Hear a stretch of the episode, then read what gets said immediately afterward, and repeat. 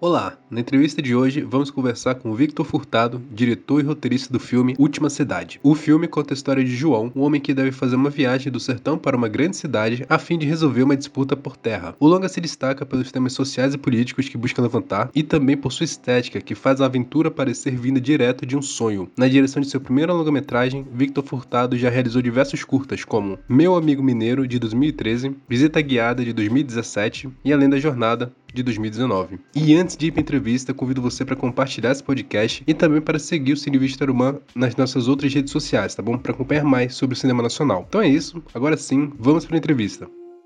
Vieram gente de lei e ordem. Disseram que a casa não era minha. Deixaram terra doente, a água ruim. Me chamaram defunto. Amaldiçoaram de morte toda a minha vida.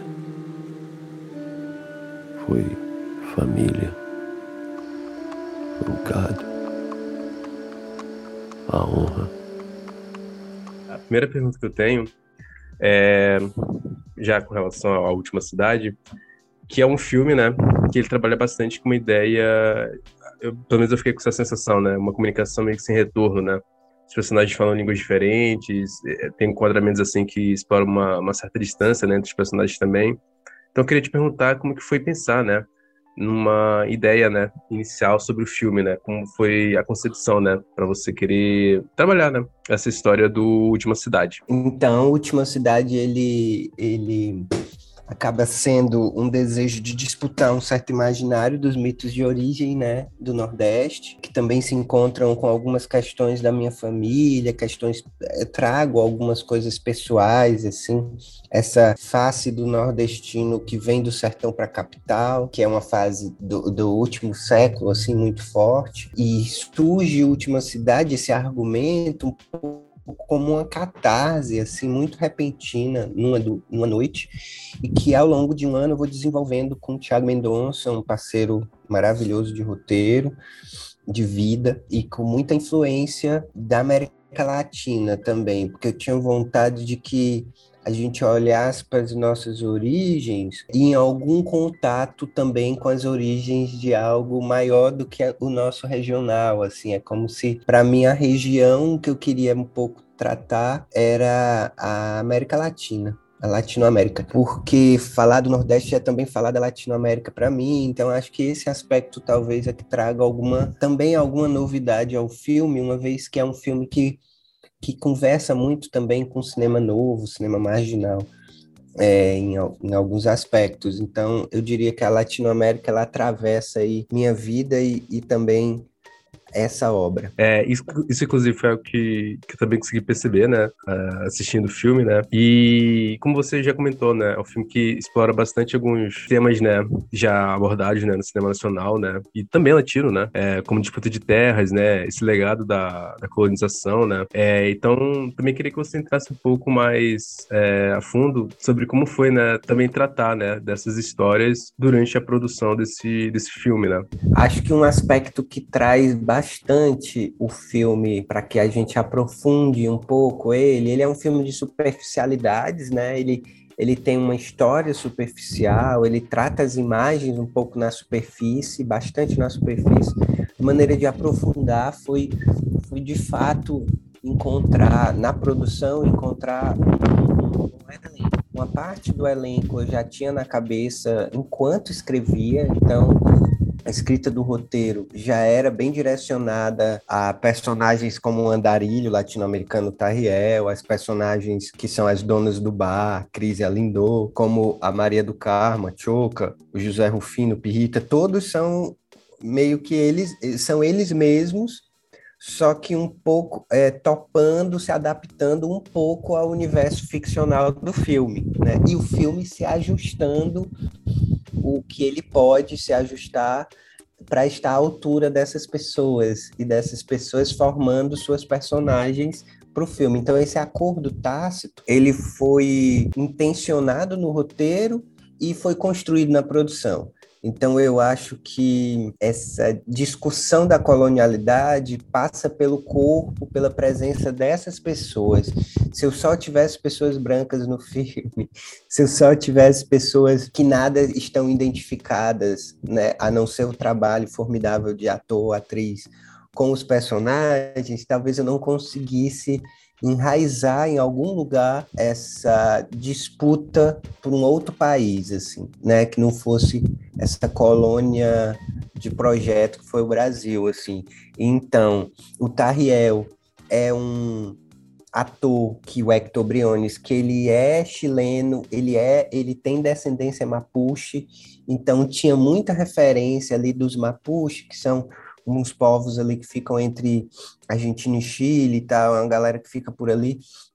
Ele vem dessa região, né, e se identifica com isso. Eu já escrevi pensando nele e um pouco do que ele poderia trazer, assim. E as outras personagens que atravessam o, o filme, como as mulheres que atravessam o filme, elas também trazem é, as, as duas donas de bares têm um bar na vida real, trabalham tentando sobreviver nesse bar, nessa época de dificuldade. Inclusive, eu estava falando com uma delas ontem. E ela tá guardando o carro em frente ao bar, porque o bar tá meio fechado, estão fazendo uma obra que nunca termina da prefeitura ali perto. Então, o lugar tá meio que abandonado pelo Estado e elas estão tão guardando o carro para sobreviver, assim, é, tirando o sustento de cada dia. Então, quando elas estão ali no bar falando das suas dificuldades, elas realmente vivem isso. A Maria do Carmo e o Zé Rufino, eles realmente estão contando suas histórias. Maria do Carmo tem para nos oferecer uma viagem que ela fez para a Itália. Isso, é o, isso foi o governo Lula, isso foi uma possibilidade de, de diminuição da desigualdade social em, em alguns aspectos, né? A gente não conseguiu caminhar muito no avanço disso, mas isso está lá, na, né? Tem pessoas que disseram, nossa, aquela personagem, eu pensei que ela ia dizer coisas miseráveis, ela foi para Itália, eu disse, pois é, a decolonialidade é isso, eu não preciso reforçar, né? Porque eu estou com uma personagem que representa talvez um lugar ali de invisibilidade na sociedade, não quer dizer que ela não tem uma vida visível, que ela não, que ela não olhe o mundo. Inclusive, melhor do que eu, eu nunca praticamente nunca saí do país, ela foi para Itália, então assim, tem uma tem uma conquista nisso que ela quis, que ela quis falar sobre. E no meio dessa história ela ainda fala de racismo e como ela combateu esse racismo, né? O Pirrita também é uma outra história de um cara que conseguiu sobreviver na adversidade, morava numa praça pública e faz da vida assim um, um, aprendizado que, que me ensinou muito assim. Foi uma pessoa que eu convivi em, em alguns momentos da minha vida que eu trouxe para o filme. Então para te responder em termos de produção estava muito focado na relação com os atores e atrizes que interpretavam os personagens. Foi tudo meio que muito simbiótico.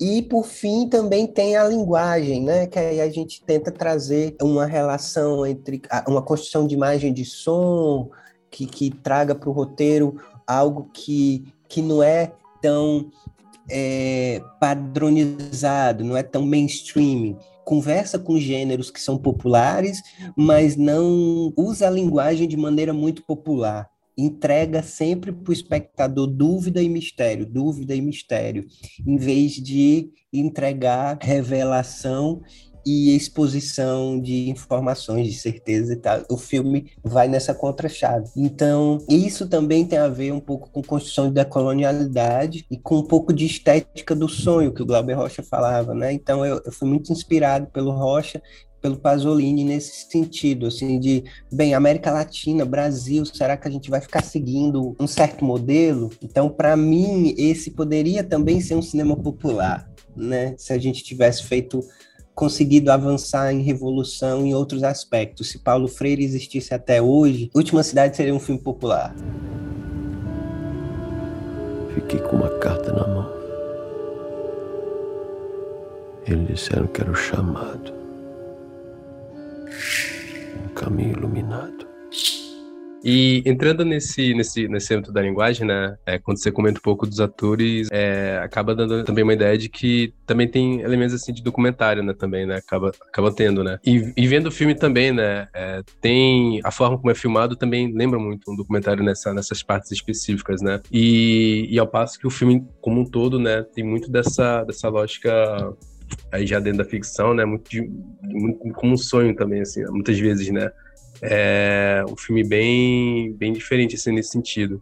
Eu queria te perguntar também como foi, também entrando nisso, nisso da linguagem, né? Como foi você trabalhar um pouco esses essa linguagem e criar uma estética muito acho que muito própria né do, do, do, seu filme né quer dizer você trabalha uma um filme distópico né um filme que fala de um futuro assim que talvez a gente não esteja muito distante dele eu fico me perguntando se o filme é um futuro um passado um presente né é, ele não localiza temporalmente de forma exata o que é isso, né? A não ser o personagem dizer que deram o nome do tempo, deram outro nome para o tempo, chamaram futuro, né? Mas o filme mesmo não está localizado exatamente nesse futuro, porque ele tem uma cara de passado, porque esse personagem do sertanejo, assim, é, é um, um símbolo meio que, que ainda está no passado do Brasil, entre o passado e o presente, e o neoliberalismo, essa construção de uma, de uma cidade voltada para o mar, e aquelas construções enormes, ostensivas até, elas parecem apontar para um futuro, né? Mas elas todas ali estão emaranhadas, passado, presente e futuro. E o filme tenta isso na montagem. Em alguns momentos você repara que o filme volta para imagens que já aconteceram antes, ou momentos que já aconteceram antes. O filme salta também, deixa lacunas, assim, não explica como que o personagem chega em determinado lugar. Em alguns momentos explica, outros não. Então, é um filme que dá saltos, que deixa lacunas. Isso é um pouco nosso estado onírico, né? A gente, quando está sonhando, a gente não não tem muita explicação. E os símbolos, os acontecimentos que habitam nos nossos sonhos são acontecimentos que muitas vezes são simbologias, né? Jung vai dizer do nosso inconsciente coletivo, então a gente vai resgatando figuras assim de um certo inconsciente coletivo. Ai, mas eu estava sonhando com determinada coisa, era meu pai. Não era bem seu pai, isso significava outra face de você. Isso não sei o que. Aí você vai fazendo a leitura dos sonhos, algumas interpretações, você vai. Nada é exatamente o que a gente está vendo, sempre pressupõe outra coisa. Então, em termos de roteiro, roteiro já apontava para esses caminhos e, e, o filme, enquanto estética, foi também abraçando isso. Eu fui entendendo que o filme transitava entre distopia, western e drama, uma coisa assim meio. Então a gente, claro, que trazia, né, um pouco do que a linguagem do cinema usa comumente nesses gêneros, mas estava pensando em si no filme. Então, em certos aspectos, é no momento mais dramático do filme, um dos momentos de maior drama do filme, é quando Tariel e João se defrontam com um muro de imagens que parecem ser do futuro, presente, sei lá. Eles esbarram nesse muro, esse muro não deixa eles ir, eles sentam nesse muro. Nesse momento, o protagonista do filme se abre para o colega dele, para o amigo dele recente. Diz do passado dele. Em poucas palavras, é um protagonista é sisudo, né? Aquele é um momento dramático. Se fosse um filme comum, não onírico nem nada, isso aconteceria num outro cenário, mais iluminado. O diálogo entre os personagens seria muito mais desenvolvido para que o espectador acompanhasse em poucos né, passo a passo, é, um pouco mais esmiuçado o, o que o personagem está revelando, o protagonista está revelando. Que, que a gente faz? Ele revela logo, em poucas palavras. Isso acontece num contraluz forte, um momento meio Blade Runner, né?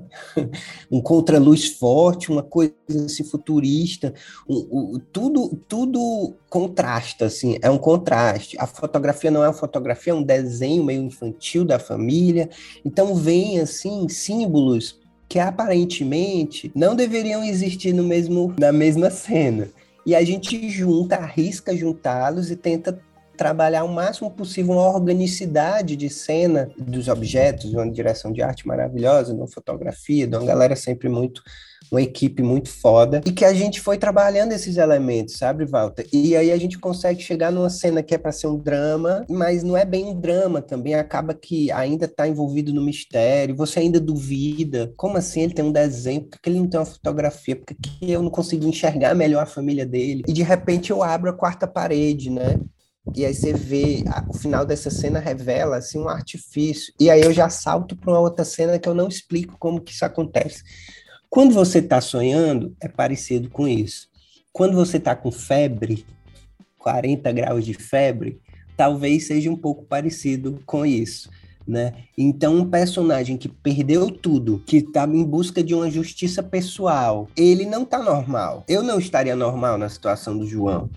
Eu estaria com febre, eu estaria delirando, eu estaria confundindo as coisas, assim. E, e no meio dessa confusão, a, o que guia ele é, uma, é um desespero, mas é um, um desejo de justiça, assim, absoluto. Então, acho que o filme trabalha nessa chave, assim. E aí, montagem, fotografia, essa construção que eu te expliquei de uma cena, ajudam a gente a se localizar nesse terreno estranho. E enquanto você tava falando, me lembrou outra cena também do filme, que é já no final, né? Tudo isso que você falou, né, de expectativas, né, e de como o filme entrega, né, me lembrou muito o final também da luta, né? Quer dizer, é muito anticlimático, não sei, tipo, você uhum. pensa de uma forma e mas o filme te entrega de outra forma, né?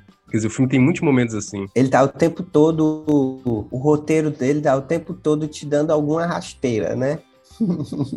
e eu diria que essa é a rasteira final, né? O filme parece um pouco também uma coisa meio quadrinho, RPG, né? Juventude, eu acho que iria gostar disso.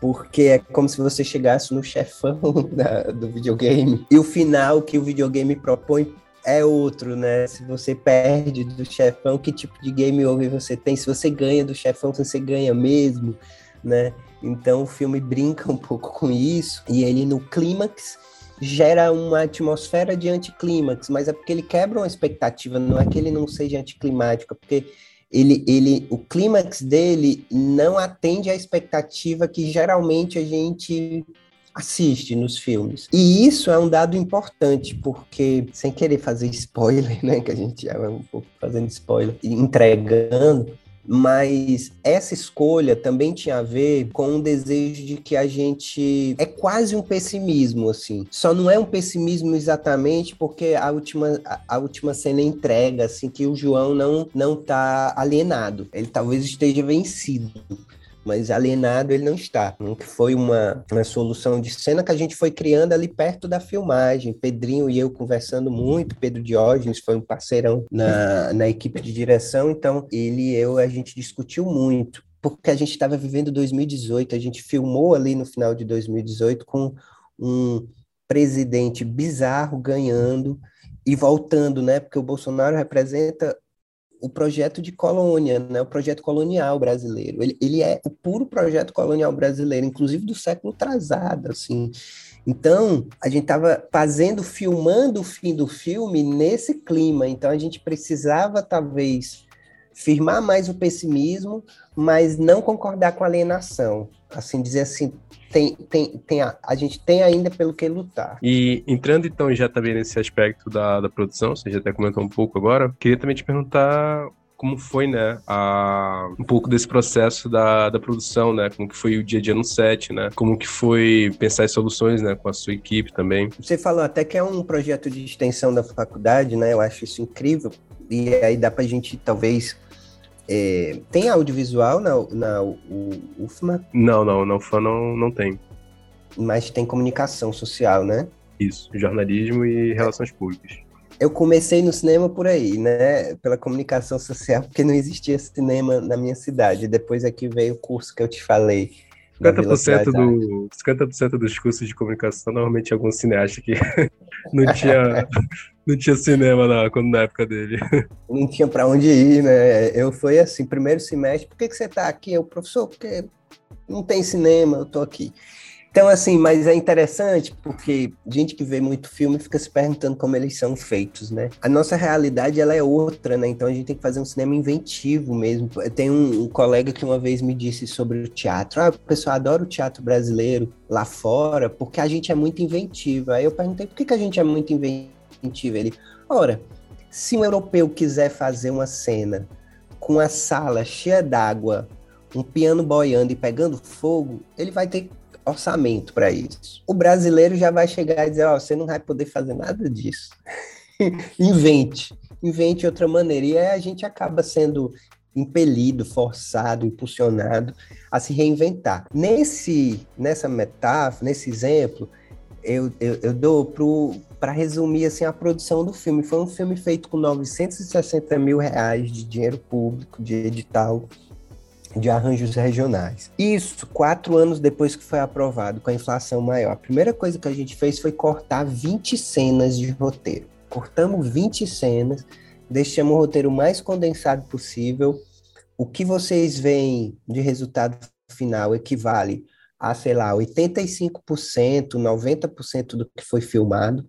A gente realmente deixou muita pouca coisa de fora. Foi uma filmagem muito precisa, o que deixava o diretor um pouco nervoso, porque a gente não tinha muita margem para errar em termos do que a gente filmava. Mas foi um modo que a gente escolheu de dizer assim: vamos fil não vamos fazer a equipe se sacrificar, a gente tem que se sacrificar tanto para fazer cinema, a gente tem a oportunidade de se ser pago para fazer isso, de pagar as pessoas, de ter uma mínima estrutura. Então vamos fazer o melhor que a gente pode com essa estrutura que a gente tem. Aí o que, que aconteceu? A gente diminuiu o roteiro para ele caber em 18 dias de filmagem e a gente ainda deixou um dia e meio, uma diária e meia, para improvisar certas cenas, improvisar cena nova. Tem, tem umas três ceninhas assim, quatro no filme que, que são de improvisação, fruto dessa estratégia e mais uma meia diária para repetir uma cena que não deu certo. Não é nem que ela, deu certo, mas o fotógrafo disse falta uma luz que não deu certo por causa do sol, e depois vamos repetir.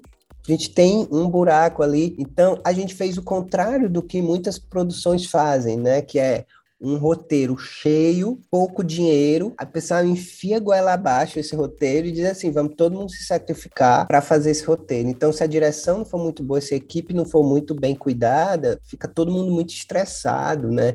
Vira uma espécie de amor, paixão e sacrifício extremo, o que não é legal. A gente tentou cortar o máximo possível os sacrifícios, o que gerou um ambiente de muita, de muita de diversão, de, de, de, entre aspas, certa tranquilidade para filmar. Poucos momentos a gente teve uma tensão maior na filmagem, assim, que também sempre tem, e é natural.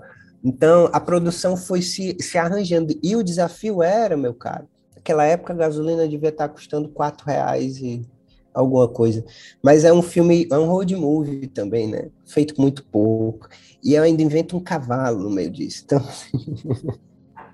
para pouco dinheiro, isso é muita coisa. Então, é um filme que a cada dia num lugar. Então, a gente não tinha o mesmo set de filmagem, o mesmo, o mesmo local de filmagem, dois dias seguidos. Então, isso foi. foi dava para a gente um pique que cansava. No final de 18 diárias, a gente cansou um pouco, mas também trazia novidade todo dia a equipe nunca estava no mesmo lugar, então era sempre um lugar novo, um, um ambiente novo para trabalhar. Então, isso foi muito bom, assim. Eu gosto de trabalhar com alguma tranquilidade de, de espírito, assim, a adrenalina da criação artística rolando, mas uma certa tranquilidade de espírito, pra, porque as pessoas estão sendo bem cuidadas, a gente está olhando para a nossa equipe, né? Então, é, é um pouco essa política que, que, que a gente fez no filme, assim, de trabalho. Então, a gente já está chegando no final né, da nossa entrevista. Queria te perguntar também é, esse filme foi lançado, eu tava vendo, ele já rodou festivais desde 2020, né? Eu acho, né? Isso. Queria te perguntar como que você tem recebido, assim, um pouco o filme, né? Das pessoas que têm assistido. E também se você tem uma, um recado que você queria deixar para quem esteja vendo né, essa entrevista, né? Para quem já viu o filme também. Eu recebo o filme, é, numa maioria as pessoas gostam, assim, a crítica tá mais gostando mais do que odiando mais, assim. Num modo geral, a crítica tem, tem, tem se interessado mais pelo filme. Uma outra crítica diz que o filme é muito hermético. Eu concordo, acho que tem muitos símbolos e tal, então isso pode afastar um espectador, alguns espectadores, mas eu acho que é porque o filme pede que os espectadores também vão em direção ao filme, não é um filme tão fácil. Eu acho que ele tem alguns elementos, né, que ajudam, trilha, certo universo aventuresco, mas aí todo o resto ele ele ele mexe com o espectador. Então a crítica também é, pontua isso como negativo, né? E eu, e eu compreendo. E, e, como, e como a crítica, algumas respostas das pessoas são sempre essas, assim, tipo, quanto que o filme mexe com a reflexão das pessoas, provoca as pessoas a refletirem. O filme também convida quem embarca na aventura a essa experiência sensorial, então quem assiste na sala, quem assistiu na sala de cinema veio muito empolgado, falando de sensações, de uma certa experiência mais imersiva, assim porque realmente o filme tem isso. E quem também muitas leituras do final do filme, não é apenas uma leitura, o filme é um pouco mais aberto o final. Então, como a gente lança para o espectador, aí tem alguns espectadores que vêm devolver, né? Eu penso isso, eu penso aquilo, eu acho que foi isso mesmo, não foi isso mesmo. Então, isso é muito bacana. E a mensagem que eu deixo para as pessoas é: eu sei que está um momento muito difícil, muita falta de grana para todo mundo. A gente está vivendo o pior momento de Brasil, talvez desde a redemocratização, sim. E, e, considerando que a ditadura foi o pior momento de Brasil, os militares entregaram um país destruído, inclusive inflacionado, assim, demais. E hoje a gente vive algo parecido: militares no poder e o Brasil chegando na inflação da era Collor. O que eu quero dizer com isso é que está muito difícil ir para sala de cinema. Então a gente faz uma distribuição humilde, muito humilde, e em Manaus vai passar no Casarão de Ideias, eu acho, um, um, único, uma única sala que a gente conseguiu, porque a gente não tem grana para poder bancar. Esse é um filme que a gente está bancando a distribuição do bolso, e o bolso está bem curtinho. O que eu quero dizer com isso também é que a gente está na mesma posição do espectador que está sem grana, né? Mas essa sala de cinema, procure ir nessa sala se você se interessou pela última cidade, porque lá você consegue é, pagar talvez um pouco mais barato, porque são salas mais alternativas, né? Consegue estar tá prestigiando o cinema brasileiro, cinema cearense, cinema é, manauara, cinema amazonense, sabe? Cinema da periferia de BH. Então, assim, o, o, o, o, Brasil tem ganhado muito com a política cultural antes desse governo, as políticas, em termos de diversidade. Hoje em dia você vê negro, indígena, mais pessoas no cinema. Ainda não é a maioria, mas você está vendo. Então, assim, se você sente falta disso, você é espectador, Vá ver Última Cidade, vá ver outros filmes brasileiros alternativos é, até então, porque no dia que a gente conseguir fazer isso, ocupar mais as salas do que os super-heróis americanos, a gente vai conseguir se ver mais em tela, como os indianos se veem, se ver mais em tela, como os americanos se veem, como os coreanos se veem, e o povo brasileiro vendo o povo brasileiro, acho que a gente vai dar um salto aí no nosso imaginário, na nossa empatia um pelo outro, né? No mundo num Brasil de muito ódio, assim, querendo ser disseminado muito, muito ódio, eu acho que quanto mais a gente se vê em tela, a gente acompanhar as diretoras e diretores brasileiros, que hoje são muitos e diversos, a gente vai poder ter mais empatia também, mais simpatia, vai plantar mais amor, assim. Ame o cinema brasileiro, é isso. é um ato de amor hoje em dia ir pro cinema, né? é isso.